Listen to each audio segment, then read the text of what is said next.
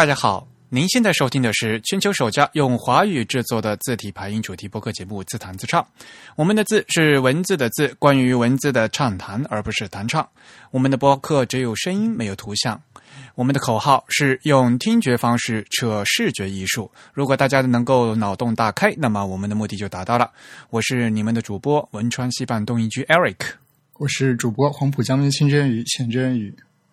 虽然在荔枝 FM 和网易云音乐上面也可以收听到我们的节目，但还是强烈的推用大推荐大家使用泛用型播客客户端收听自弹自唱。欢迎大家与我们交流与反馈，也推荐用大家用邮件的形式。如果您喜欢自弹自唱，请欢迎用 PayPal 或者支付宝向我们捐赠。无论是捐赠还是反馈，联系的地址都是 podcast at the type 点 com。Podcast 的拼写是 p o d c e s t，the Type 的拼写是 T H E T Y P E。Podcast at the type 点 com。现在进行捐赠，还可以参加我们节目定期的呃幸运听众的抽奖活动，获得两位主播和嘉宾为大家准备的精美奖品。那奖品呢，包括字体的相关书籍、海报、明信片的一些其他的呃礼物。那今天是我们的第四十五期。那我们虚拟演播室里面有请到了另外一位嘉宾，还是请他来自己和给大家打个招呼。嗨，大家好，我是 Rex。主编好，我们又把你请过来了，多谢多谢多谢。那我们首先怎么样？请郑云主播先来说一下捐款的情况。其实我们已经好久没有没有来统计这个捐款了，因为我们之前好像有很多串台的节目，所以其实我们这次统计到的呢，应该是二月中旬左右，一直到三月底的。那同样，我们还是收到了在这个微信上以及在支付宝上非常多的这个听众给我们的捐赠啊。同样，还是这个微信上呢，我们就不详细去说了，因为基本上都是一些熟悉的老面孔。那么，在这个支付宝上呢，我们还是同样的收到了非常多的听众捐赠的留言了。首首先，我们倒过来看，就是最近的那几次呢，都是祝 Eric 生日快乐的。啊，对，有一位听众发过来一个红包，说祝这个祝是那个 emoji 的那个祝，祝主播达人生日快乐。他发的是三十四，哎，他是知道的年龄吗？他怎么知道的？看来是你的熟人啊！哦，暴露了。对，然后后面也有说祝 Eric 生日快乐的啊。另外呢，就是在这个稍微靠前一些，有一位听众，啊，这位听众其实，哎，他还他还拿到了我们的奖品吧？应该是。他说：“哎，他是拿到我们奖品了，嗯，这个我们到最后再揭晓了。”他说：“那个谢谢你们的电台，对字体特别感兴趣。”然后后面呢，他又给我们捐赠了一次。他说：“我按日期来支持你们，感谢你们的电台。”所以他第一次捐的是三点二四，第二次捐的是三点二八。他是在这两天分别听了我们的两期节目，是吗？太好了，欢迎他一直听到今年年底哈。嗯，好吧。另外就是，哎，我发现三月份好像好日子还挺多的。另外，在三月十四号的时候，有一位有一位听众捐赠过来说：“圆周率节快乐，祝节目越办越好。”大家大家对这个日子有什么特殊的那个啊？没听过圆周率？真宇，你能把圆周率背到小数点后面第几位啊？呃，好像背不了几位。我知道日本有一个 有一个童谣一样的东西，好像用来记这个圆周率，是吗？中文不是也有吗？那个什么？三鼎一四一壶酒哦，好吧，哎，你们不都不知道吗？啊，我听我听过这个，听过这个，嗯，对我就是用那样来背的呀，嗯啊，其他的基本上啊就是这样一个情况了。那我们的捐赠就先到这里。那感谢这么多朋友啊，给予我们这么多支持和帮助啊，我们会继续努力把节目搞得更好的。嗯哼。呃，其实呢，我们这里还有一个非常重要的消息要跟大家说，也就是我们要搞活动啦。嗯，大家也知道，因为上次四月四号在我们 TIB Type is Beautiful 十周年的时候呢，有各路乡亲给我们发来的祝福。那我们也非常希望呢，就是能在一个时间里面呢，呃，和大家有一个面对面的互动。所以呢，我们决定在今年的五月二十七号。也就是礼拜六，嗯，端午节前的最后一个工作日，因为那天虽然是礼拜六，但是是工作日，因为有端午节假期的调休。那五月二十七号，我们在上海要会举办呃一个就是面对面的 TIB 十周年的活动。那具体的详细的一些活动的地址和报名方法呢，还在策划当中。那请大家呢，呃，进行期待和关注。我们呢会在后面在网站和博客呢和大家进行的沟通和交流。那大家最好提前把这个时间空出来哦。虽然是端午节假期，我们的主编 Rex 当然会从伦敦飞过去，那我也会从东京飞过去。大家可以到上海来活捉我们。欢迎大家的参与。那我们今天是不是先讲一些新闻？不过最近这几天的消息，应该大家都已经知道了吧？嗯哼，对，在这个节目播出的时候，应该已经是一个过去式了。对，思源宋体已经发布了。那反正和思源黑体一样，这是一个字体的开源项目。那这是一又是一款非常庞大的泛中日韩的字体。那由于它是开源的嘛，也是非常有意义的。基本上呢，在谷歌那边，它的名字呢叫 Noto CJK Serif。那么在阿杜比这边呢，它的名字呢叫思源宋体，就是 Source Hand Serif。那其实是一个东西，两个名字了。呃，基本上呢是 Google 提供策划和财力，那么由 Adobe 呢具体的负责这个字体的设计，而且呢和上次 T 思源黑体一样，我们的 TIB 的部分成员呢也全程加入了呃这个字体的中简体中文部分的呃一些修订和审核的工作。对对对，其实因为其实我们对这个思源黑体以及宋体的项目都多少参与了一些，然后。思源黑体发布的时候，我们这个播客还没有，对吧？啊，那时候还没你们节目呢，但也还是很快的，就是这个开发进呃开发时间还是挺快的，也没两年嘛。对啊，因为有思源黑体的基础在那边嘛。对，所以一些技术上的问题，其实之前已经打下了很好的基础。这次主要是改一些设计上的东西。对对对，但是呢，大家知道吗？呃，就是宋体的细节会比黑体要多嘛？从设计上来讲的话，因为毕竟黑体它的笔画粗嗯粗度是相对来讲是一样的嘛，对吧？呃，里面发生了很多事情了。我们应该另外选一段时间来更深入的和大家来讨论这款字吧。那今天呢，我们就是呃，先把这个消息提一下。这次我们是可以正好在这个播客里面看看能不能请到一些相关的嘉宾来跟我们一起分享一下。完了，慢慢讲的。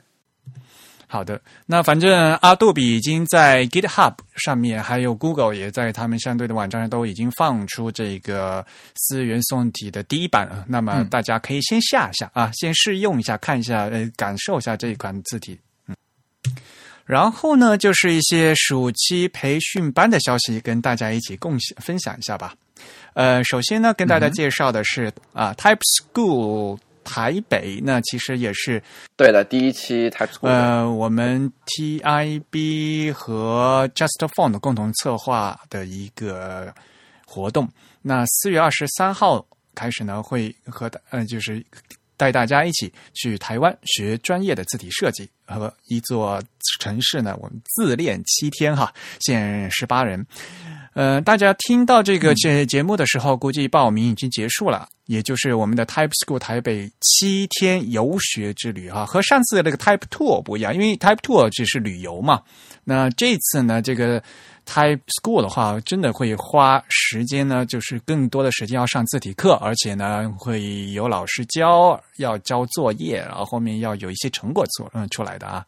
所以呢，我们还是蛮期待的这些呃团员的最后的成果的。然后给大家介绍的叫一个项目叫 Type Paris，那这个 Type Paris 呢是 deepfound he 啊，应该叫什么？我老是用法语念啊，Type of 嗯 Type Foundry，嗯。这个团队呢，在二零一五年创办的。那今年呢是六月的十九号到七月二十一号，那一共加起来是五个礼拜，而且呢每个礼拜五天，那个这个可是有老师专门用英文给大家讲课。虽然是在巴黎哈，但是讲课都是用英文。那这些师资也是非常的雄厚啊！我们看到师资队伍里面有这个 Xavier Dupre，就是什么扎格维埃迪普雷。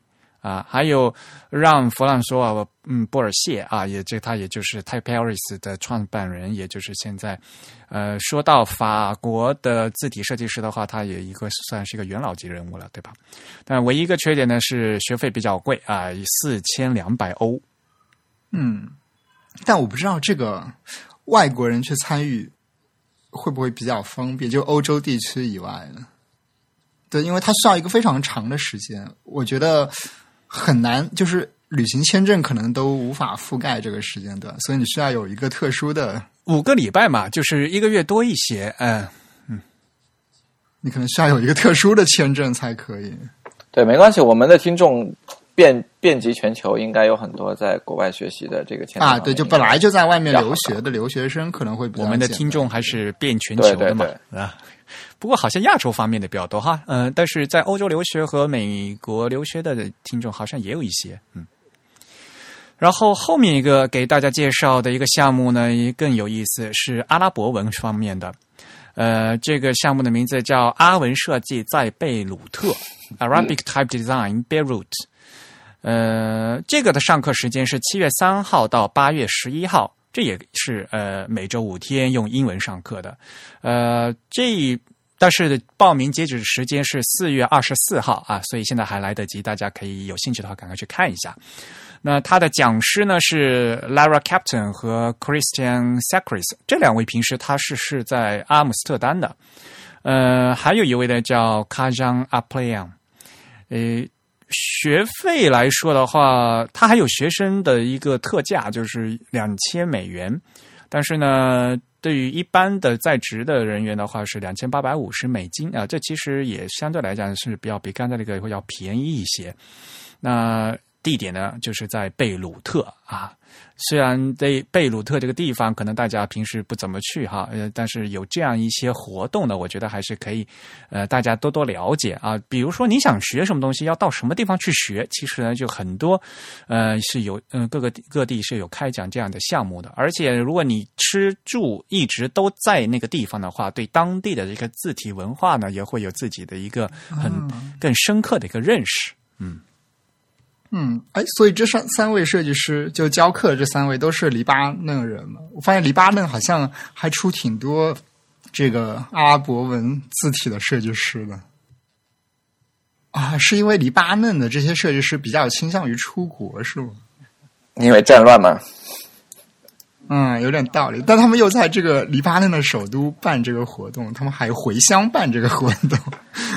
对，我上次在 那个返乡的感觉。我在摩洛哥玩的时候，还看到马拉喀什有那个欧洲、欧洲跟那个阿拉伯世界的这个字体设计师的交流，然后有一个大展览，就是基于这样一个 workshop。啊，是吗？对对对，在马拉喀什。在马拉喀什是一个展览，我不知道他们具体。哎，是你住在哪？是旧城还是新城啊？是那个 Gediz 还是那个旧城？那个在旧城，在那个对，在 Medina 里面对。然后我还觉得啊，这闲暇之余出来玩，居然还看到自己专业内的东西。真不愧是主编，还就是在度假的时候还不忘工作。因为大家知道，摩洛哥他们的呃官方语言是法语和阿拉伯语嘛。哎，你去那个马拉喀什博物馆没有？我觉得那个博物馆挺好的。啊，去了啊，对，就那几个三四个博物馆最主要的，我觉得都很棒，对。对，但是我觉得有住在马蒂娜其实挺不方便的。还好吧，嗯，对，如果如果有家人的话，还是住在外边，然后白天去马蒂娜逛比较好。哦，那反正离中央广场很近，晚上可以到那边去吃烧烤吧。对对对对对对对，还是挺不错的。啊，我这儿有一个，你说到这些学校，我呃，我有一个补充。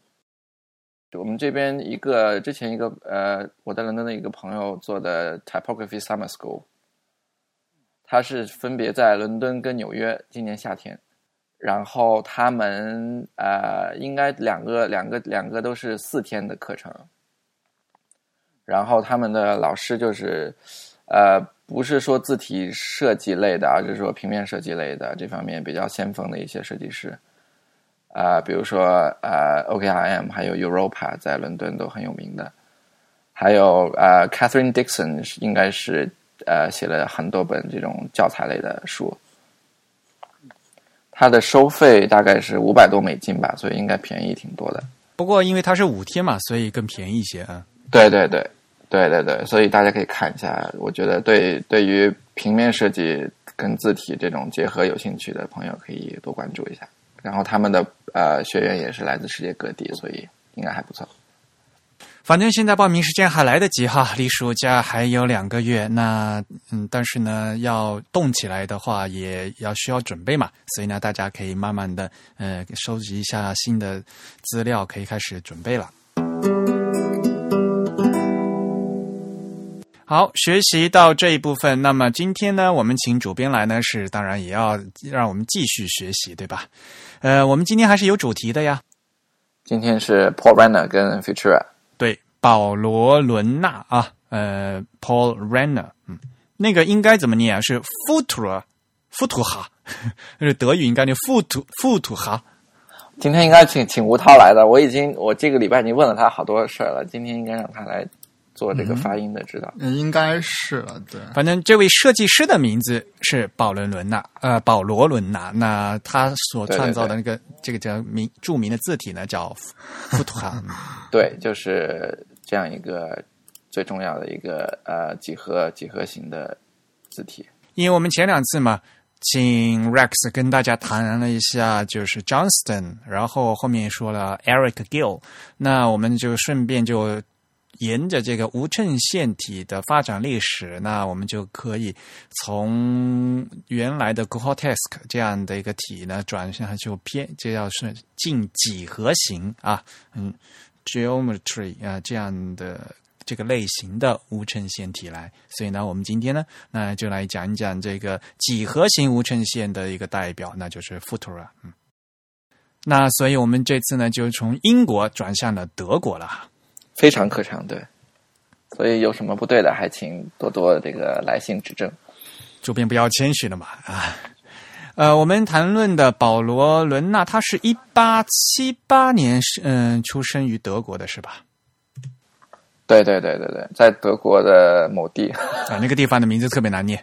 那我还特地查了一下，这叫什么维维尔尼格罗德，一共才三万人口一个小镇，的确是是一个小镇子。对对对对对，他的父亲是一个福音派的神学家。我觉得这些这些这些。好多都是有严呃很严格的这种宗教背景的。最近讲的这几位，Johnston Gill，但其实呃英美人呃应该说欧美人吧，基本上都是有基督教背景的吧。对，但是碰上这种你你看 Gill 的父亲是这种牧师，然后这个是啊，你说就是他们家人是担任神职的是吗？对对对对。啊所以就因为这个事情，所以 Paul Renner 他的那个嗯教育也是非常严格的一套一套这个新教徒的这种教育，然后学习拉丁文。对，或者说这样的人，他们可能比较容易在这个青幼年的时候受到比较好的教育，就整体他们接受的教育会比较好。对，对他会学，比如说他他比如说 Renner 就学拉丁文跟希腊呃呃呃希腊文学了九年，然后才开始学其他东西。所以是一个非常坚实的一个一个古典的这个，就所谓的都是很正统的教育嘛。但是正统过头的话，反而就容易 到了你青春期以后就开始叛逆了，是吧？但是这样说起来，其实有点悲伤啊。这还是证明了你这个阶层背景对你的人生发展是有至关重要影响。是是是。Oh, it's a sad story. 对，然后他呃学完那个，他在一个系统叫 gymnasium，就是叫什么体育馆的。对哈，那个叫什么 gymnasium？嗯，gymnasium，gymnasium 的这样一个这样一个，应该是英国德国的一个文理中学这样一个嗯系统下，对对对对，应该是比较注重这种拉丁文跟希腊文这种古典教育，就有点像那个美国人说的 liberal arts 那种，是吧？有点 liberal arts，对对对，对。但他这个应该是应该一个应该是一个中学的一个一个一个阶段，嗯，然后他上完这个就去德国各地，应该是德国的一个教育制度，就是可以去德国各地各个学校来学习不同的东西。他主要就学了建筑跟绘画，然后一直学到二十二岁才呃才等于说是结束。那不管怎么样，因为他是学绘画的嘛，他所以肯定呃对基本的一个造型的训练和培养肯定是有基础的呀。对，呃，后来因为因为他学了这个呃建筑跟绘画，然后他一开始当然是他比较喜欢，他一生也比较觉得比较适合自己的是做画家。毕竟是经过专业训练的嘛。但是我不是很清楚他画的风格是怎么样的，因为我没有查到资料。说明就没有什么特别的风格。对对对，我看到一个一本书上的一个一个，还是就是当时的那种，对，应该只是一些比较经典的绘画技法吧。呃，有可能对。呃，好像有不少地方都提到说他呃，对于这种比较先锋的艺术形式，其实并不是很接受。嗯嗯嗯，所以可以推测他在这个传统美术方面属于一种比较保守的。对对对，或者说比较学院派的。嗯，对对对。因为后面看我们他有做那个 Universal Alphabet 嘛，就所谓的通用字母，他对于一个普通的有就各种字母的抽象造型，他是有他自己的理解的。对。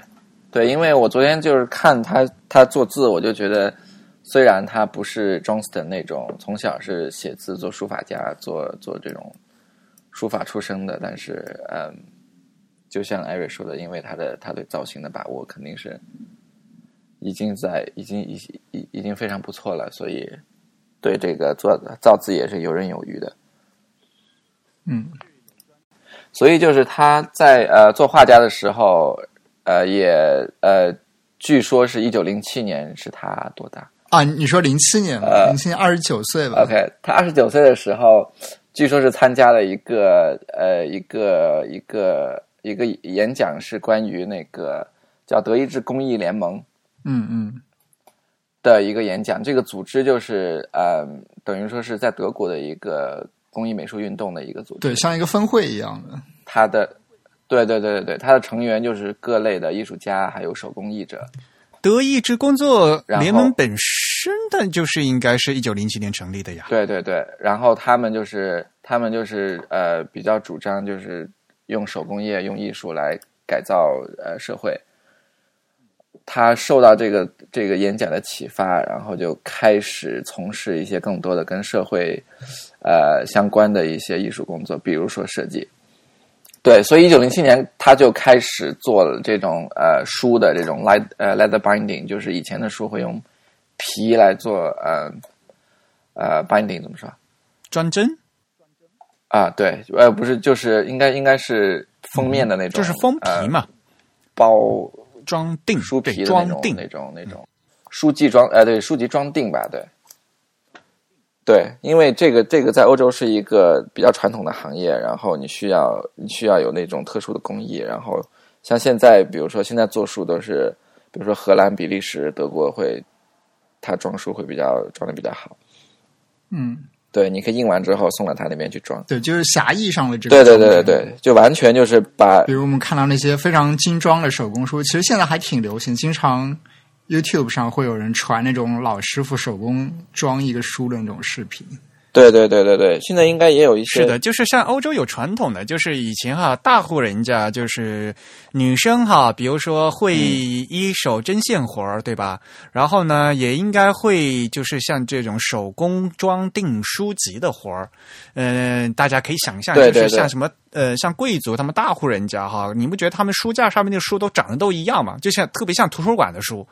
那是因为以前的书啊，就是封面啊，这都无所谓的。然后他们买完书以后，都要回家自己装上自己的那个皮儿的，所以呢，看起来那个书皮儿都一样。那是因为都是每个人，嗯，这个大户人家他们买回来以后，自己就重新装订过那个书皮儿。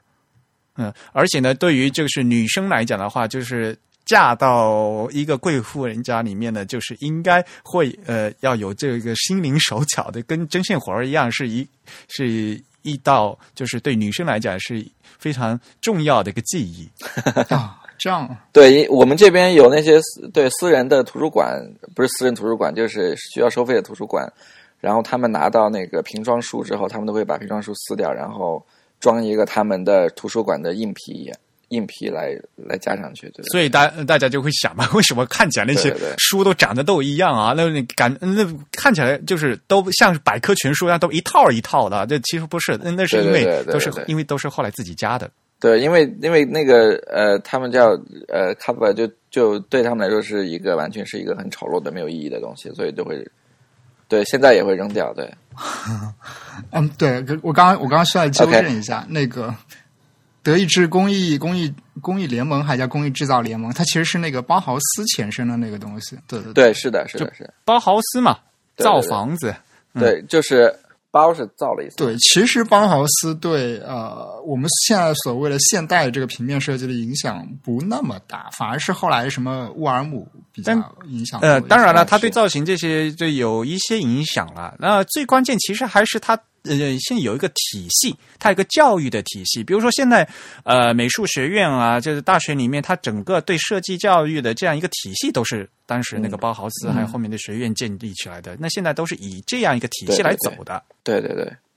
OK，言归正传嗯 p o r a n 呢，呃，所以他所以他做书籍装订做了一段时间，然后他还就是一直致力于这种嗯呃因为他目睹了这种呃这个社会上，比如说新的技术、新的电报系统、新的火车，然后来改变社会，所以他一直希望在这个新的这个巨变下的社会来做一些事情。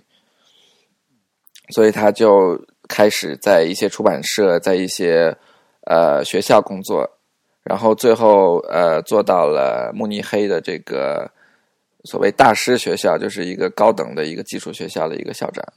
嗯然后他在这个学校当时请了那个 Jan c h i 就是齐肖尔德来做呃这个学校讲课，就是讲字体设计、讲排版设计这方面的课。呃，当时那个齐肖尔德也是非常注重这个呃，就是 new typography，就是新文字设计的这样一个主张，就是讲这讲究废除哥特体，呃，然后提倡这种呃简化的这种罗马字形的呃一个一个运动。那个 Paul Rand 呢也是积极的参加，积极的响应。他们这些人哈，就是不仅对对设计字，而且还对这个字开始动手动脚，要开始改那些字。对对对对对，对，迟夏尔德是应该算是他的下一辈吧，可以这么说吧，他们应该差个十岁左右。对，差一点，对，所以他当时是齐夏尔德的，等于说是他的雇主，这样老板，嗯，对。然后，嗯，齐肖尔德当时他的这种政治倾向其实是同情共产主义的这一套，当时纳粹也逐渐开始兴起，跟 Paul Rand 一样，Paul Rand 当时也写了书叫这种呃呃叫文化布尔什维克主义，嗯，左派嘛，也开始批评这个呃反犹太跟反共产主义的这种这种纳粹的政策。对，然后到一九三三年纳粹正式上台，他们这帮人就比较困难了。呃，先是那个杨区会就被捕了，然后巴豪斯就开始被关闭，然后 Paul Rand 也后来被捕了。我觉得很有意思，就是这一代，就是这一批艺术家，就是他们都坐过牢，就都被抓起来过，就是因为那时候打仗嘛，纳粹也呃，杨齐孝尔德被抓过，然后保罗伦纳也被抓过。对对对，就就是他们坐牢的原因都其实是某种程程度上是因为他们对于这个嗯哥特体的反对，对于这种简化的这种罗马体的这种坚持。事实上，就是他们进入了这个政治话语了，已经。就他们其实是在干政嘛，就是说的，当然“干政”这个词听起来比较负面了，但他们事实上已经在参与政治活动。对，比如说我在，我昨天在想，比如说是呃呃，如果有作家或者艺术家反对，比如说二简字那个时候，那么肯定国家是要干涉的，对吧？因为那时候就是呃，对，就是像对对对，中国有文字狱嘛，就是等于你用这个字，就是等于是站位了嘛，那站队了嘛，那你这就等于站在纳粹的另外一边的话，那肯定会受到当局的呃对注意嘛。因为纳粹一直是支持，他们觉得这个哥特体就是这种，我们是不是讲过哥特体？有没有讲过没认真讲过，？OK，就是非常繁荣的这种中世纪的这种体是最代表他们德国的传统，最代表他们德国的这种呃、哦，这种严肃啊，这种这种这种严格的这种态度。嗯哼，所以纳粹一上台就整个把这个罗马罗马罗马体就禁掉了，然后开始抓捕这些呃呃不支持他们自己的文字政策的这些艺术家们。然后那个 Runner 被捕之后，第二天就放出来了，是因为 Runner 的家人是那个呃 Rudolf Hess，就是赫斯，就是嗯他的一个纳粹的一个高层的朋友，对，有后台，所以就放出来了。放出来之后，但是也不允许他从事他以前的这种教学工作了。然后 Paul Runner 就只能呃留在德国，就安安静的从事一些设计啊这方面的工作。最后，纳粹一九三九年的时候，在他们下台之前，也被迫取消了这个对罗马体的禁令。对，因为据说是因为希特勒本人呃并不喜欢那个呃哥特体。这个事情特别扯，呃，这个以后我们以后讲历史的话，可以再继续讲。对，因为纳粹对这个字字体的控制也是，因为到后面的话，他之所以要要取消禁令，其实他是物资不够的嘛。他到旗下的占领国的话，他根本就没有新的签字来用。对对对对，而且别人也看不懂，就是对其他地方的人对。他就根本就找不到那么多呃那个哥特体的字，那那在占领国的话，到那边他照样要印刷呀，那只能用采用就当地的一些活字，这个也是一个客观因素。昨天吴涛跟我说，他以前他看过一本旧书，是诗集还是一本小孩的书，然后是意大利语跟罗呃那个德语双语的，然后德语是哥特体，意大利语是罗马体，对，还挺逗的。像在法国呀，在意大利啊，那肯定还是 用普通的那个罗马体的。但后来他们还是虽然是有这个实用的原因，但后来据说是也找到一些，呃，又怪到犹太人身上了。比如说，比如说他说那些哥特体是犹太的这种印刷厂来推广的，然后甚至说一呃哥呃这个哥哥特体的源头也是不是德国自己的，是从北面德国北面的这些部族传下来的。并不是正统的，对，反正就欲加之罪嘛。对对对，嗯嗯，这个在当时的德国是非常正常的嘛。呃，所以那当时纳粹一开始都一直说嘛，说 p o r a n 的真正的后来就继续留在德国，因为他的其他朋友，比如说 h a b e r b a y 跟那个呃 c h i 都离开了德国，但他还是留在了德国，呃，从事一些这种呃嗯绘画还有设计的工作。后来说是去了瑞士。杨七肖尔德后来也到，对，杨杨七肖尔德后来也在英国待了去了英国，然后最后他是死在瑞士的嘛？嗯，对对对，帮企鹅做了一下书。对，Runner Paul Runner 是在一九五六年是在还是在德国的德国去世，这个镇子叫 Hollingen。呃，我觉得 Paul Runner 虽然他的字体不多，但是作为一个教育家，作为一个这种呃。当时那个社会下投投身于这个设计艺术改变社会的一个一个艺术家设计师也是很重要的一个人物。嗯哼，因为其实是因为他参与到了政治当中去。对对对对对对，所以他的影响力其实就非常的广。有时候每次看这个历史都会想，这真的是时代造就人，就是因为在这个时代啊，所以其实如果不如果不是他的话，也肯定会有其他人也会带出呃做出这样的作品和。呃，有这样相类似的东西体是的，是的，是的。所以他当时就是把这个推出来，就是体现用这款字体来体现这个新时代的一个面貌嘛。嗯，对对。因为 Futura，Futura，它刚刚出来的时候，它的那时候就是参呃，他打的那个标语就广告语就叫时代精神嘛，对吧？他 Futura，他当时那个广告语 Die Schrift in seiner Zeit 嘛，那个 Zeit 不就是？呃，时代嘛，就是这是这个时代的这个我们这个时代的字体嘛。这个其实就是当时那个德文他们那德语很讲究的嘛。我们叫什么？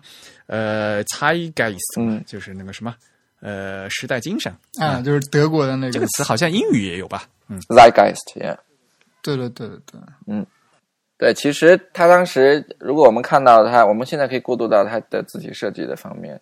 就是他当时做这个字的时候，也是就像艾瑞说的，很多当时的类似的这个实验也开始了。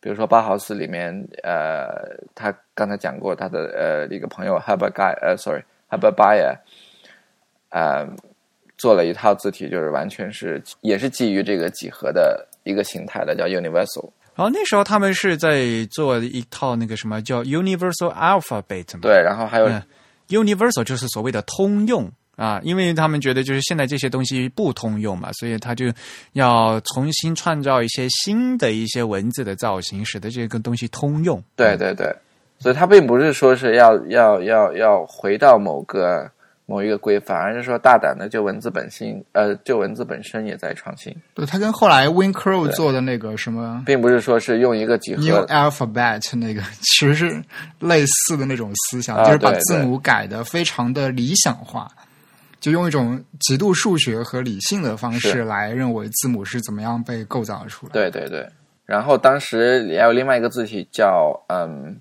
Urba，是不是？是的，是的。Jacob Urba，呃，这个设计师做的，其实跟呃那个 Futura 挺像的。就当时就是整个整个整个整整个德国已经逐渐开始出现各种各样的几何的一个、呃几几何字的一个尝试了。然后等于 Futura 是最后最成功的一款。对，就其实在，呃那个就是 Futura 好像被认为是二七年铸出来的嘛，对吧？它应该有一个金属活字的版本。就在那一年，好像那一年的前后就出了一堆这种字。对，你想，呃，一九我们之前讲 Johnston 是一九一六年，这个早很多。嗯哼，但 h u b b a 那个一九二六年就出了，比它早一些。然后一九二八年 Gillsense 在英国也出来，所以就是整个这十年间就出了很多这种呃基于几何的一些字。然后 p o r a n 呢，呃，做 feature 之前也做过一些更加极端的设计，比如说他就直接他只用严格的只用圆形、三角形跟这种直线来做字，嗯哼，根本不行。对对对，但那套字现在叫 Archetype 呃 Ran 呃 Rana 也有一个也有一个复刻的版本，但完全就是用用用作一些考古类或者是 实验类的设计吧，没有什么实实用价值。对，当时其实叫 archetype 的这个字有有非常的多。对我一直纳闷儿那一套字叫 Archetype 什么的，我觉得是后来的一个一个一个分类是吧？呃，他们不是一个有组织的一个尝试。未必对，因为 archetype 这个概念非常的怎么说呢？就是一看就是是被借用来的这样一个概念。你看 archetype 里面，就是你可以看到它有个双关嘛。首先它有个 type 这个词然，后同时这个 archetype 本身就是一个哲学上的概念，而且经常被借用到这个视觉艺术中去。就所谓的原型嘛，就是这个原型是那种柏拉图意义上的这个非常理想的原型。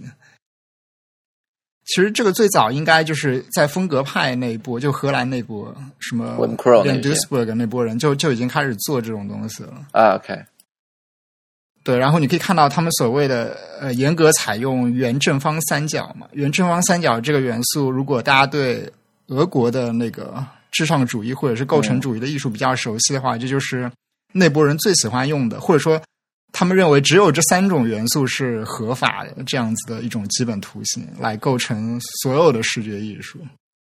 对。然后现在 archetype 就等于是一个，我感觉是一个商业的一个，就是跟字体这方面的话是一个商业的集合。然后由 The Foundry 一个公呃一个一个英国公司，然后做了几套呃 Archetype Universal、Archetype Rana，还有 Archetype Crow，、嗯就是刚才郑宇说的 Wim 呃 Wim Crow 的那一套字。然后就是完全是基于，还有一些嗯那个对包豪斯的时代的，比如说 Albus 的呃那个 Joseph Albus 的字，反正大家可以看一下，就是都是一些很早的几何化的一些尝试做的字，对对，然后就到了 Futura 了，他把那些呃几何非常极端的几何化的一些尝试给去掉了，然后只用了这个原理，然后结合了一些可读性的一些考量，然后然后最终做成了 Futura。那我们先来看一下 Futura，呃，Futura 其实在每台 Mac 里面呢都有这款字啊、呃而且呢，默认安装的是 Futura Medium，呃，还有 Bold，还有 Condensed 啊，这个就 Condensed Extra Bold 都是有的啊，这个是每台 Mac 的都默认安装的。嗯对，他说他呃那个刚刚刚刚发行就有六款，就现在电脑上反而挺少的。没有，它刚才发行的时候是另外一个厂家的吧？那呃，后来重新复刻的话，那是后面呃供另外供应新做的。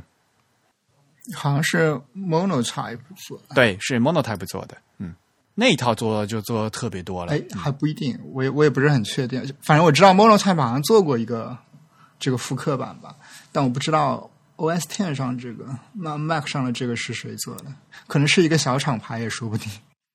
对，因为复刻 Futura 数字版的厂家非常的多。对，Mac 上面是就是那个 Nerf V 了啊，它有原来的金属活字版嘛。嗯，那我们还是按历史的顺序来讲，因为最早的金属版应该是那个鲍尔啊，应该是鲍尔字体公司做的，呃，一九二七年刻的嘛。嗯哼，对，所以其实我们可以给大家一个总体的概念，就是说 Futura 是很像那种什么呃 Has Unique 或者是所谓的这个 Helvetic 类一样的，就是它是有非常多的复刻版。对对对，它的设计等于说是，嗯，他设计的时候等于说是不想呃想要 p o r a n 呢想要走第三条路，就是既不是呃哥特，也不是这种传统意义上的这种 Roman，而是而是而是，然后也不想用当时这种呃叫 grotesque，就是其实是海外 a 那一那一范儿过来的，就是基于这种。大的用用用刷子刷的这种这种这种标牌的字，而是重新把用对用几何的这一套理论把它规划下来。对，所以它看起来会跟那些呃 Helvetica 这这一范儿的非衬线体很不一样。对，看起来就更加更加简练，更加这种有效，然后更加更加更加感觉更加有未来感，就是 Futura 嘛。对，Futura 的确，原来就是英文那个 future 嘛，就是那个意思了。但是呢，对对对。呃，如果大家想体会一下，就可以把它那个大写字母拿出来，把大写字母拿出来一看，和 Helvetica 比的话，就可以知道它的那个大写字母的宽度啊是变化很大的。因为 Helvetica 的大写字母的宽度几乎都差不多啊，但是呢，Futura 不一样。那 Futura 的话，像它的是大写字母 E 和 F 相对很窄。但是 O 呢，就相对于正圆嘛，所以这个窄的和宽的它的比例差距是很大的，而这种差距呢，是沿袭了就是我们以前说的，嗯呃，在古罗马的那个石碑上的那个大写体，对，然后 O 也很圆，对，对，O 就接近正圆了嘛，但虽然不是正圆，嗯，对，所以呢，它沿袭了这样一个就是我们所谓的罗马大写体的一个比例特征。所以呢，就是像小林张先生他在他的著作里面就讲一讲嘛，为什么路易威登用用的只是呃普通的这个 Futura 这款字，可是它的这个品牌看起来就是那么高端啊？我条条字句的话看起来就是这么优雅啊，因为它毕竟是沿袭了这样。所以其实它在这个骨架上呢，它并不是一个。呃，纯粹数学的造型，它其实是有一个呃非常经典的书写的这个骨架在那边的，但是呢，同时他又希望将这些笔画给它抽象成一些呃，比如说像风格派所宣扬的那些理念之类的东西，把它图像化成一种纯几何的元素。所以嘛，这样路易威登才会用 Futura 这款字嘛。啊，是啊，路易威登也是，对，对对啊。当然，它那个 logo 是经过那个字句重新调整过的，呃，但是呢，其实大别别看这所所谓的奢侈品牌哈，看起来为什么那么高端？这是小林张先生经常跟大家讲的。这个虽然看看起来很高端，其实他用的字呢是，你看富是用的是 Futura，是每每台苹果电脑里面都有的字啊。但是你直接拿来用的话，呃，这样间距一调，哎，看起来还是那么优雅、那么高端、那么实用。嗯哼。对，其实关于这个 Futura 如何在品牌中应用，我们可以放到稍微后面讲，因为它其实用的非常非常的多，而且产生了非常多不同的效果。嗯嗯嗯，可以可以直接讲一讲这个 Futura 本身的一些诞生的细节。Rex 这边有什么材料可以？没有，我这边实在是我我看到有 ND 系列，但是我没有没有 find out ND 系列是。好像我觉得这边比较重，呃，我觉得呃，Futura 比较重要的一个一个后来的复刻就是呃，Futura ND，嗯，对，呃，就是对，然后 ND Near Field Digital 吧，啊，是吧？嗯 n e f i l 所以呢啊，对我现在看到了，就是大家那个 Mac 上面的这一款这个 Futura 的话，就是这个 ND 系列的 Futura。啊，我看了他们的那个版权应该是，质量不错的。嗯，看的那个版权，对，因为 ND 系列它是加了一些自重，然后加了呃 small caps，嗯嗯嗯对，加了一些对，加了一些呃更现代的一些东西。嗯，对，OK，ND 是他的那个设计师的名字是吧？那就是那个 Ne Nerfil Digital 嘛，简称 ND 嘛。然后后来就复刻就挺多的，各各大厂应该都有自己的 feature 的复刻版吧？嗯，但是我们必须跟大家记住啊，就原来的这款金属活字是那个鲍尔字体铸造厂做的。啊，鲍尔，嗯，一九二七年，嗯，然后后面后面这些都是后面复刻的，对。鲍尔现在在西班牙，我看到，啊，跑到西班牙去了，对我看到买买呃买 fonts 里面说的，哦，好吧，嗯，以前是一个德国公司，的，对，嗯，因为真正现在还在用金属活字做的话，就已经很少了嘛，嗯，是，嗯。对，所以其实我们还可以呃仔细的说一说像 Futura 它的那些自重的分布之类的，因为其实 Futura 的自重还是很奇特的，我感觉。它最早发布的时候是有 light、medium、bold，然后有一款 bold oblique，就是粗假斜体，对吧？这是最早的。然后后面后面才加上了这个呃细的假斜体、中等的假斜体，然后有 demi bold，就是半粗啊。嗯哼，这个就是一九三零年后面，然后它还有一款叫 Book，就是给正文用的啊，这个粗细，一九三二年做的，嗯嗯。然后另外它有一个非常特殊的 black 体的，有他们叫好像是叫 Extra Bold 吧，超超粗，对嗯然后那个超超粗就是特别奇怪，那个的，对，它其实是一种完全新的设计的，其实更像那种所谓的 stencil 的那种字字体的感觉。对，因为完全嗯就就是另外一个人设计的吧，是那个 Edwin Shaw 做的呀，不是 Paul 自己做的。但其实它这个是有一些啊、原型根据的，就是像 Rex 之前说到那个 Render，他最初做的一些字体设计的尝试，后来就被集结成一个叫 Archetype Render 的这样的一个字体。其实那里面的一些字符的造型，我们可以看到跟这个 Futura Black 是有一些相似的。嗯，对，然后其实我们可以倒推出来说，呃，无论是是后来这个 Futura Black，还是 Renner 自己发布了这个 Futura，以及啊、Renner 早期做的那些字体的设计，其实他们都有一个呃更往前的这样子一个根源，就是我们最初说的那个那款叫什么？Alba 的那款字体，对吧？对，Alba 对，嗯。对，以及像跟那个 Renner 同时代的那个叫、是叫 Cog Cog 还是叫 Cog Cog，就 Rodolph 的那个，嗯，科赫，对对对。嗯，Koch，对，就是像他们这样一波人所做的这个字体，因为其实我对 Renner 呃这个 Futura 的这个变异版本中有一个印象非常深的是，我很早在 TIB 写过一篇文章，是讲这个字母 A 和字母 G 的这个双层单层的问题的。然后当时，嗯嗯当时我们去考证那个字母 G 的这个双层单层的这个写法的时候，其实考证到那个 Paul Renner 做的一个非常奇特的双层 G 的一个版本。对，这个版本就跟那个 Koch 的一些作品非常的像。他比较纠结的就是，因为其实 Renner 他当时在想，就是如果说我要做一个纯几何的字形，然后我又想用这个双层 G 的时候，我应该怎样来塑造这个字形？所以就做成那种三角形了，是吧？对，特别是它这个呃下边的这个这个 loop 的这个部分，非常的奇怪。大家，我我们到时候可以把一个链接给大家看，上面应该有一些图。然后这个版本的字最后就没有放到 Future 里面，就因为实在是长得太奇怪了。但是它被收到了，它好像被收到那个 Archetype Runner 的那一系列复刻版里面。嗯当成一个那个一体字的嘛，variation 放进去了吧？好像对对对，我们可以看到非常明显，比如说它上面有一个正圆形的一个呃上面的一个 counter，然后下面有一个半圆形的一个小的 counter，然后像那种什么双层机，因为有个 ear 的部分嘛，有个耳朵的部分，耳朵部分就是一个完全完全正的一个长方形。对对，我看到，对，嗯其实 Archetype Runner 现在现在这个版本，那个你说的这个有三个有三个不同的呃 variants，就是它那个小写 G 跟小写 A。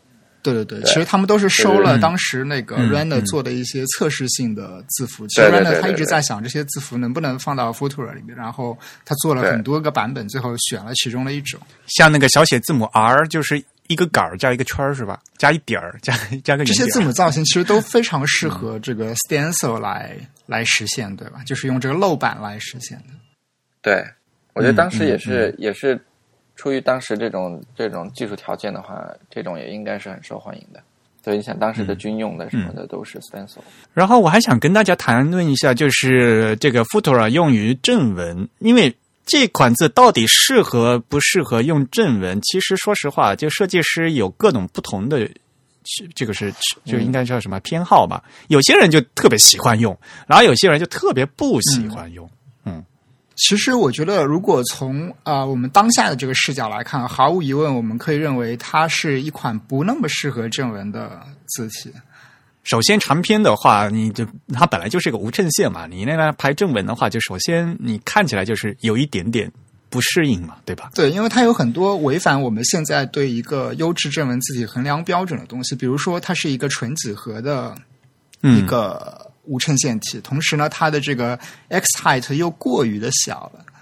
嗯，对，另外其实呃，它早期的做的一些自重呢，其实并不是特别适合当前我们对正文的这个需求。另外，它这个宽度也显得过宽了。其实，x height 就是这个 x 字高小一点，其实有有助于就是在一的阅读的时候辨认那个词的那个整个词的外观形状嘛。对，可能现在就是太小了，对，呃，对，如果对于罗马体来说确实是这样，但其实它这个造型已经怎么说呢？非常极端了，就非常几何化了，本身就不是那么的好读。嗯，说实话，我个人是不喜欢把用那正文作为 Futura 的。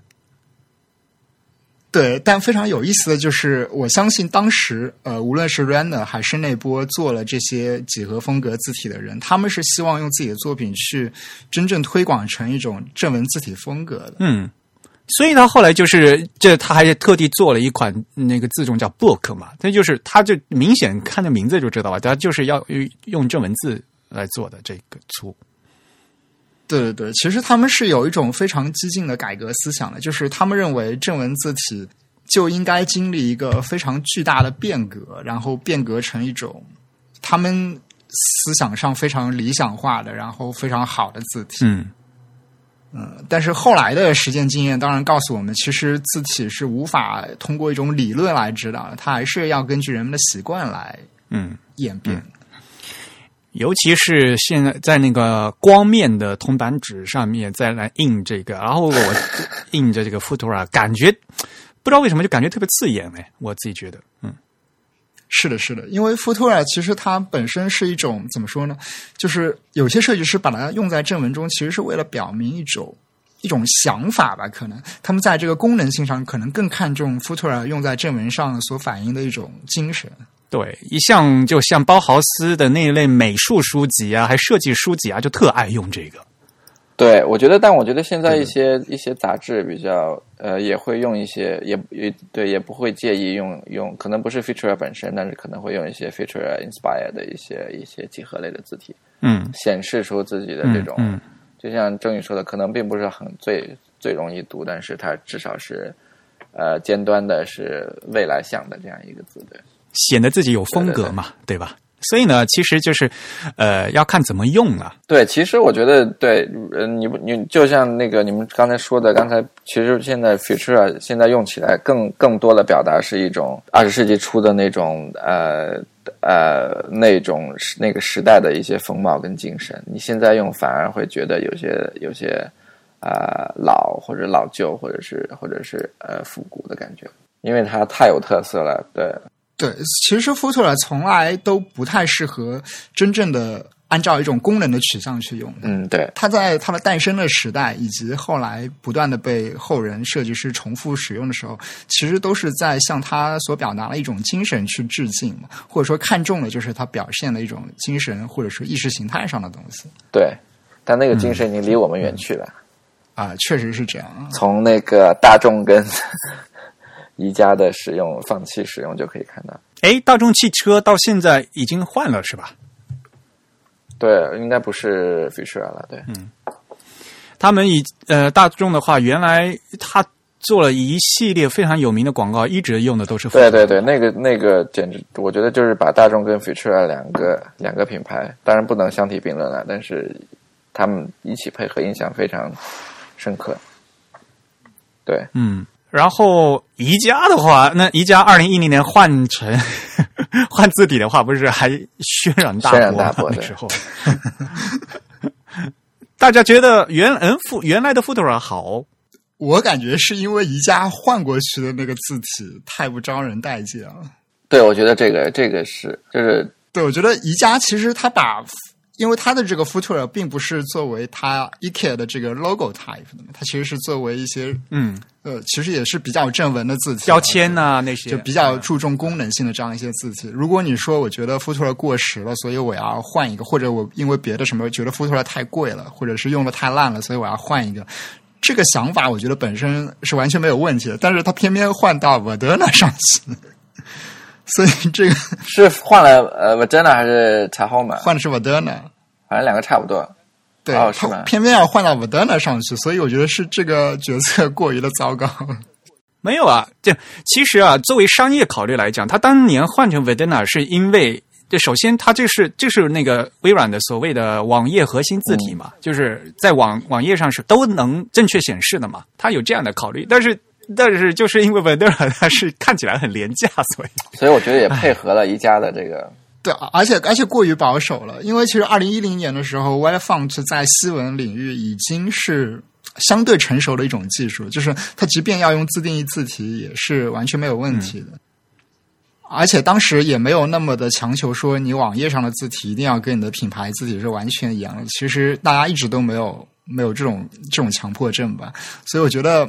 没错，我觉得从实用角度来讲，还是挺站不住脚的。就是他们说便宜，或者是嗯廉呃，或者是流行，就是就是技术上，我觉得是挺站不住脚的。对呀，其实 v a d e n a 其实 v a d e n a 也也是人家马西欧卡特一手打造出来的啊。对啊，你 还是很 prestigious 的。对啊，对啊，呃，还是这个字，它也是经经过深思熟虑的呀。对，但它不适合做印刷体嘛，就是。就当当年的 Vedana 并不适合做印刷体，而且它为了这个微软的显示做了太多的折中了，所以我们单纯从它这个造型来说，我们不能认为它是一款极其好的正文字体，就是它可能是非常适合微软当时屏幕显示技术的一款字体。其实，呃，Marshall Carter 还是还是挺挺背锅的，我觉得 Marshall Carter 在微软的那个问题上，其实他背了挺多锅。马修一直都在背锅，跟 Monotype 一样嘛。嗯，Monotype，我觉得就是最大的可惜就是他把 他把这个 Future 所代表的那一套那那个那个精神那一套呃设计的理论或者是那个那个那一套追求给丢掉了，然后现在。其实，其实对宜家这个品牌来讲，反而更反而更忠诚了。就是它作为一个廉价的一个家居品牌，用一个廉价的字体，也是反而是对，可能恰如其分。这样说，不过这样说有点 有种在黑宜家的感觉。没有，后来这这个就是我 make peace with it 的方法，就是我觉得啊，就是挺适合宜家的。对，就。宜家就是就质量不好又便宜，但是但这两年又宜家又开始找很多这种尖端的设计师合作做一些合作，然后我就觉得，哎，当时你要留下来这个 feature，现在用多合适？好吧，其实说白了，呃，按照宜家的这种商业理想和商业模式来说，Futura 的精神其实。跟他的实践并不是吻合的，就跟宜家的实践并不是吻合。但我们可以理解说，宜家为了早期呃弥补他这种所谓的廉价路线，选择了这样一个在可以说在政治上是非常有倾向性的字体，是可以理解的。我觉得 Futura 其实一直都在怎么说呢？跟他的诞生时代有关吗？或者甚至是跟他设计师本人有关？就是他一直在表达一种非常强烈的政治倾向。包括我对 Futura 其实印象最深的是那个 Barbara Kruger 的那个那堆设计嘛，就是将那个 Futura 的 medium 自重的斜体放在一个红色的背景上。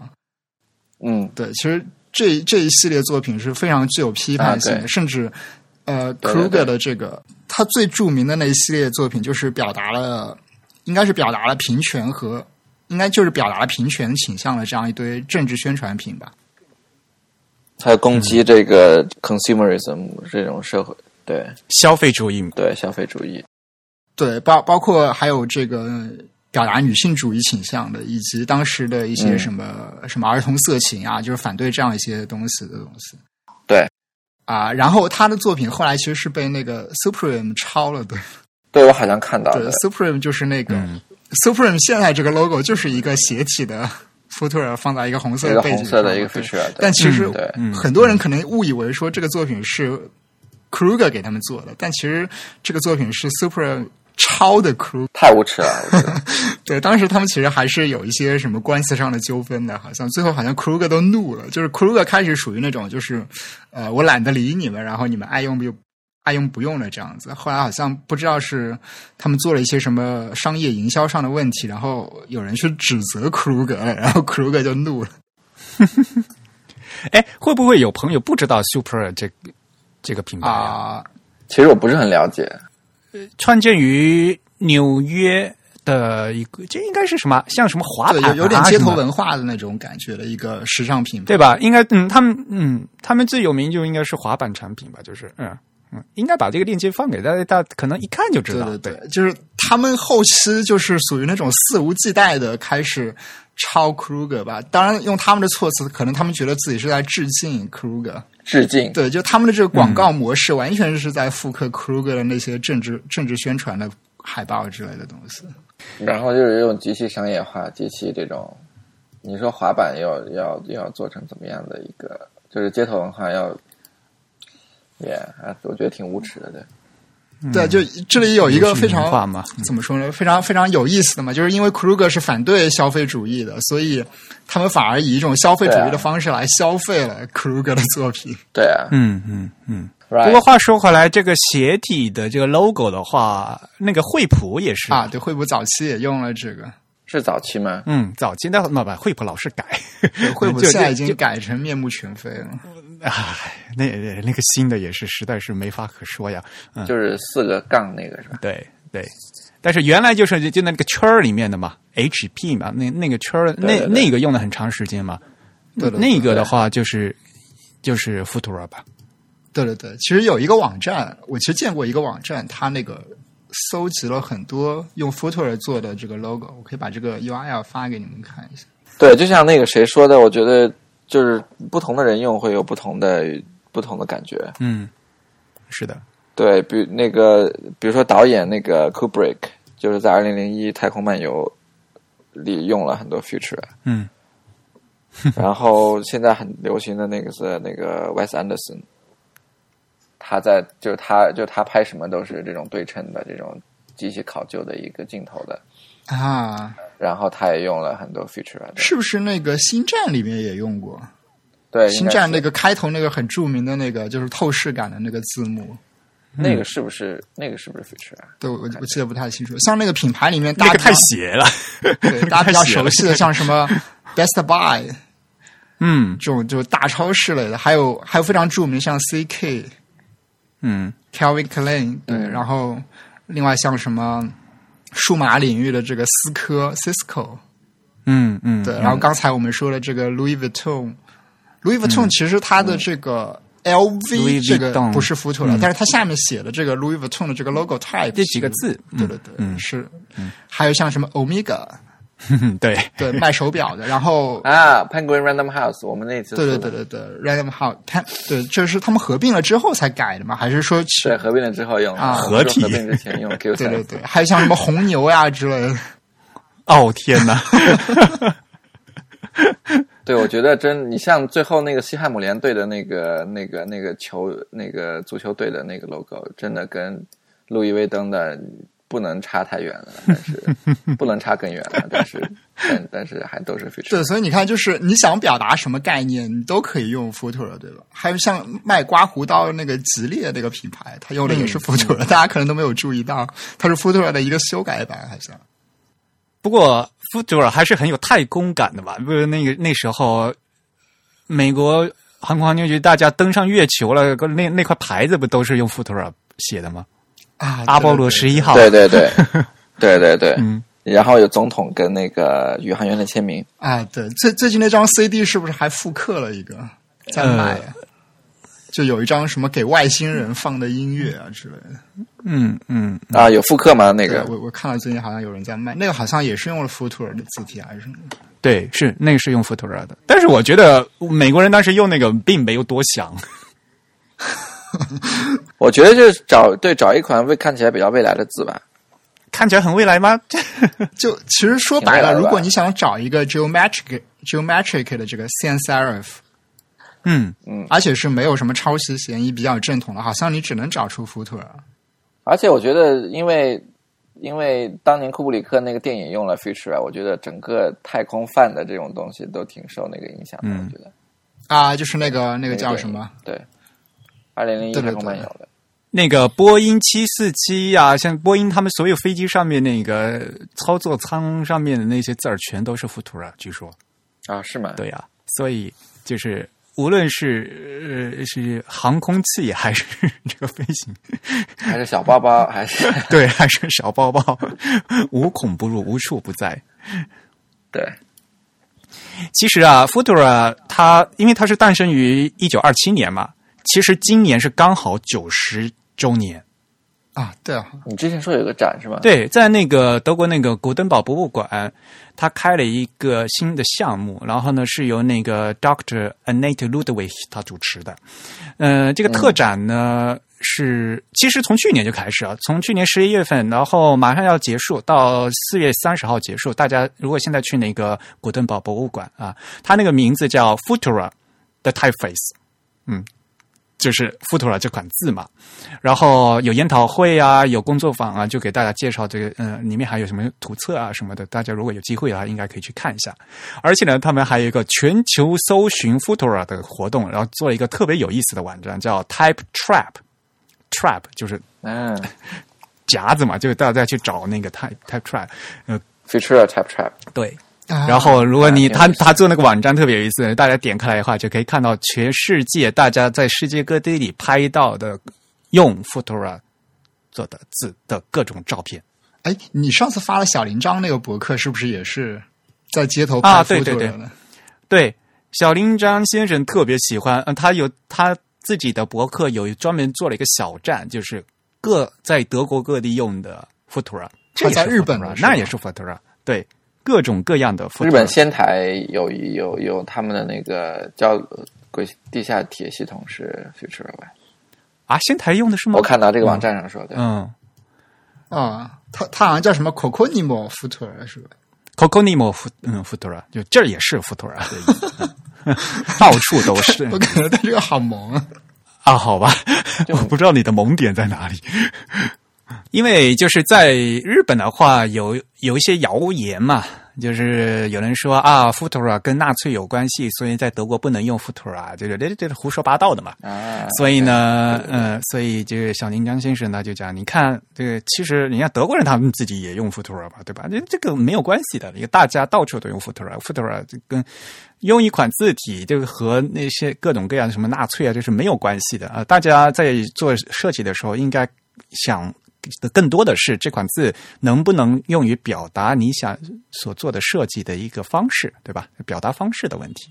嗯嗯，不要就过度的牵强附会和政治的挂上钩啊，这只是一款字而已嘛，对吧？对，不好意思，我还在看那个地图，我觉得挺有意思。你慢慢点吧，那个超多了。这个 Tap Trap 地图，中国中国是空白的，但是日本、印度都有对对对啊，什么地图？就是就是那个 Type Trap 那个，刚才啊就是全球找 feature 的那个，嗯，他的网站做的很高。对我的网站挺好用的。那我们也会把网页呃放到 show notes 里面去，大家没事呃点一点。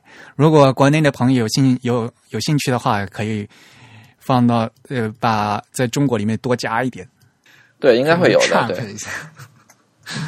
对对对，其实可以做一个什么手手机游戏，就跟那个什么 Pokemon Go 那个，哦天哪！大家不是都是啊各种、各种地方去 trap 那个 Pokemon 嘛？然后你现在可以去 trap Photo，、他抓到有什么奖励啊？各种宝贝。抓到有那个 Eric 给你给你那个鼓励的什么好吧我要多准备一些东西是吧？所以我们最后是不是可以来说一说其他有一些什么样的字体，或者说 Photo 它影响了后世的一些什么样的作品？作为几何形的无衬线的话，它对后面那些就是这一类的字体，就是都造成了很深远的影响吧。后面的话，像那什么 Cabell 那个什么 Cable，呃，德文叫 Cabell 对吧？啊，呃，还有那个什么 Century Gothic 啊，那些都都有深刻的影响，我觉得。啊啊 c a b e 其实是跟他同时代的，对吧 c a b e 应该就是那个谁，那个 Koch 做的是吧？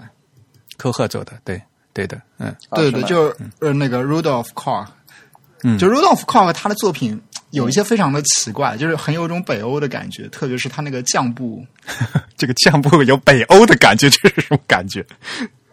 就是他的酱布非常的扭曲，然后又非常的短。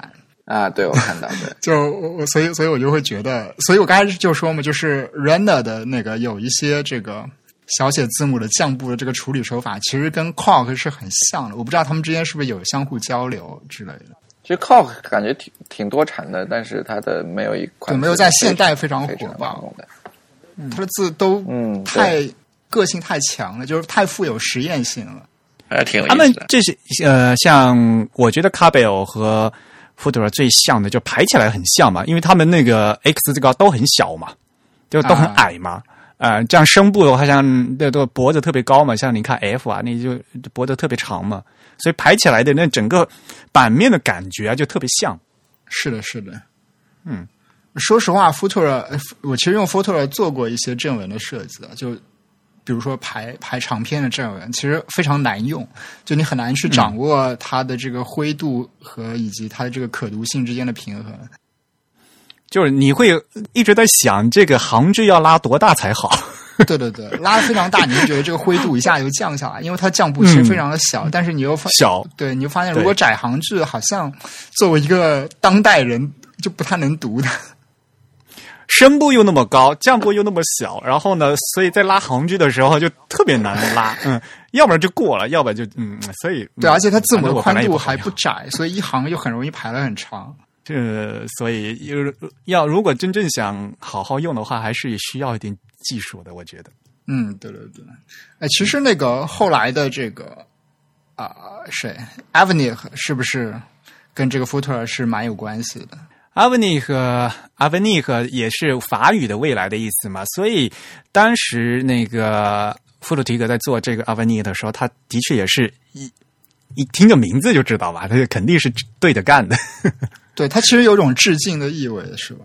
对，因为也是对，好像六十年之后，八八年才出的。但是明显的阿维尼和就更有这个人文主义感觉嘛，嗯更柔软嘛，就不不像那个几何那么几何的造型，对吧？对 a v e n i 是一个非常强烈的对就是同样都是用这种 geometric 手法来做的 a v e n i 是非常适合排到正文里的。对，我个人就觉得用 Avenue 就是排起来就很舒服，嗯，然后 Futura 拍的哇好硬啊，这感觉啊特别难受。对，所以我一直觉得 Futura 和 a v e n i 其实是一种一种哲学上的差异吧，就是他们非常、嗯非常强烈的体现了，就是同样一种风格，甚至是非常相近思路的这样一个设计。如果有两个在这个设计哲学上非常不一样的设计师做出来，它这个效果是非常不一样的。像 Flutic，其实它本质上就是完全将自己看成是一个字体设计师，他做任何嗯设计的这个首要目的都是为了这个可读性而考虑。嗯嗯，对对对，你看那个小写小写字母 A 啊，看 Avenue 小写字母 A 看的多舒服呀，就整个曲线啊啊，然后反过来我们 Futura 就是硬邦邦的，就一个权属。对对对。对我看，我觉得 Avenue 一看就是这种相对和平的时期设计的，没有什么革命，没有什么社会社会社会这种矛盾。好吧，然后，然后，然后 feature 一看就是一个是一个 statement，是要是要做一番什么事业的感觉。对，然后我们那天跟那个艾瑞还一起看了，呃，很就是很当代的一些一些一些一些那个几何形的字，就是呃一个一个叫 Greeley Type 的一个 foundry，最近很流行 Greedy Type 啊，特别好对，一。个瑞士的一个公司，然后他们做了两款，一个叫怎么读啊，Washim，我嗯，Washing，嗯，对，然后一个叫 America，然后两款字其实都应该很受，感觉起来很受 Fisher 影响，嗯。但是都还有还对，还还有挺挺挺有自己特色的。呃 g r e y Type，嗯、他们这几位设计师哈，嗯、主要设计师是那瑞士人嘛，然后这位瑞士的人，他的名字叫 Noel Lloyd，Noel 就是法语的圣诞节，啊，嗯，但是他那个姓呢是用德语要念成洛伊，好多人都念成六了。那他那他第一次跟我在东京喝酒的时候就讲啊，好多人都把我的姓念成你的姓。哇，你们俩莫名因为那个拼写是 L E U 嘛，但是用应该用德语，他的名字应该念成洛伊嘛，但是好多人就念成六嘛。啊，这是一个非常有爱的、特特别可爱的一个呃字体设计师。然后他是算联合，经常在联合办公，然后在全世界飘呃跑来跑去，一会儿在东京待半年，一会儿跑到韩国待半年，一会儿又跑到他们呃合作的纽约工作室待半年，这样跑来跑去的，嗯，非常有意思，嗯。我觉得他们这个公司还挺做的挺好，就是各方面都，呃，无论是在国界各个国家，还是在各个业界，比如说严肃的这种字体设计，还是在很前端的这种嗯实验设计，他们的产品都挺受是。像大家有空去看一下 G 嗯嗯 GT America 那个网站，那个网站做的特别有意思。除了这款字嘛，他们自己又是平面设计师，所以呢，他们会把这个网站的这些使用效果做出来嘛。然后他们 Grady 嗯对对对 Grady 对 Type 呢，他们就呃假造了一个国旗，就是是一个星条旗。啊，对，我记得那个一个蓝色的，一个红色的，一个星星那种。